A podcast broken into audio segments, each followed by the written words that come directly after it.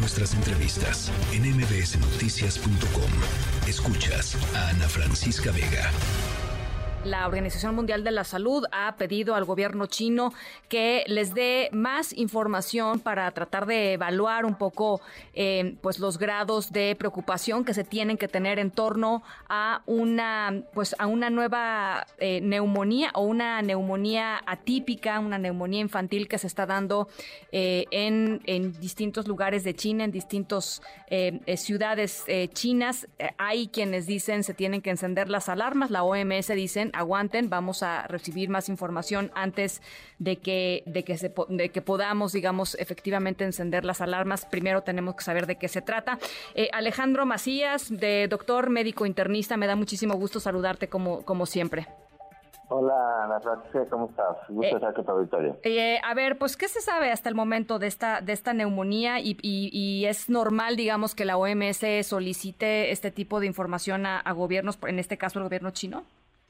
Sí, mira, se sabe relativamente poco porque lo que se sabe es, digamos, un escape de información de eh, gente que lo vio y lo reportó en un sitio de, de internet. Al parecer es una neumonía que da con fiebre alta y predomina sobre todo en los niños. Sí. Eh, la, los chinos dicen que no hay preocupación, que porque son los virus de siempre. Eh, sin embargo, lo que comentan en, en los sitios de internet, la gente que que, que, escapó la información, pues, es que es demasiado, que son demasiados y que además están en sitios diferentes de China, que no es nada más uno. En conclusión, lo que preocupa es que fuera un nuevo, sobre todo porque fuera un virus de influenza, por ejemplo, o de coronavirus, que fuera algo nuevo y que pudiera tener el potencial de dar, de dar una nueva pandemia. Em, eh, ¿Qué tendríamos que estar haciendo eh, nosotros? es decir, yo sé que estamos entrando eh, justo en la época de las gripas, las influencias, el COVID, por supuesto, em, pero, pero digamos, ¿en qué nos tendríamos que estar fijando en este momento? Sí, bueno, aquí en México tenemos ahora mismo muy activo el virus inicial respiratorio. De hecho, hay mucha actividad ahora, en, sobre todo en niños. Em, porque ese es un virus de que empieza generalmente con el frío y en este momento está muy activo. Hay que decir también que como sistema de salud la verdad es que no estamos bien preparados. No tenemos buenos hospitales, no tenemos un buen sistema primario, no tenemos eh, una capacidad en el sistema de salud pública. Esa esa es la verdad. Por otro lado, no hay que prender tampoco eh, alarmas que pudieran ser innecesarias, pero sí hay que estar alerta de, que, de que eso puede llegar a ocurrir. Sí, el, eh, hace poquito me acuerdo de haber dado la noticia sobre el virus incisional en Estados Unidos, pues ya hay, ya hay vacuna para el virus incisional, lo cual es una excelente noticia para los bebitos, para los chiquitos, para los niños chiquitos y también para la gente eh, adultos mayores. ¿En México existe esa vacuna, doctor? No, no existe. De hecho, la vacuna que hay ahora mismo en Estados Unidos es es para mayores de 60 años de edad. Y para los niños lo que hay ahora es un nuevo anticuerpo monoclonal. Eh, el anticuerpo monoclonal que hay en algunas instituciones públicas de México.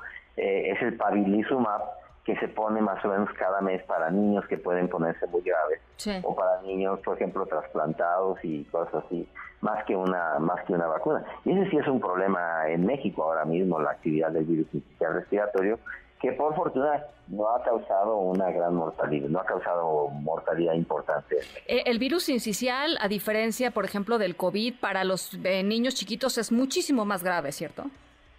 Bueno, para los niños menores de un año de edad, sobre todo, sí puede ser inclusive inclusive mortal.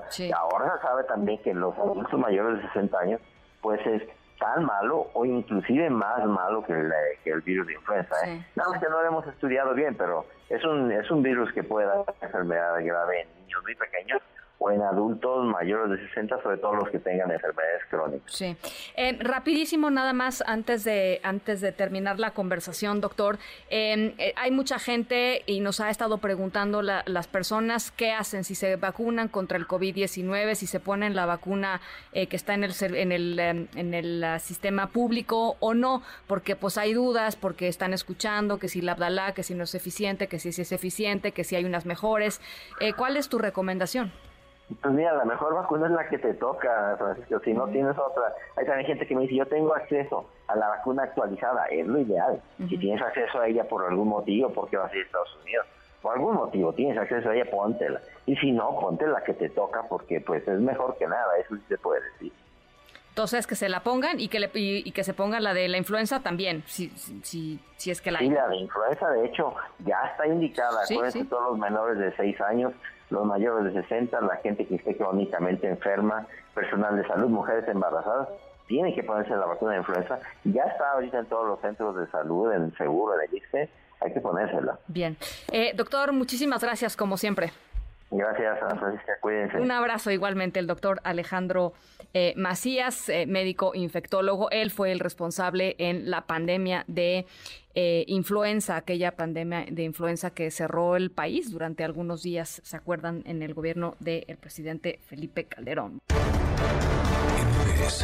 Noticias.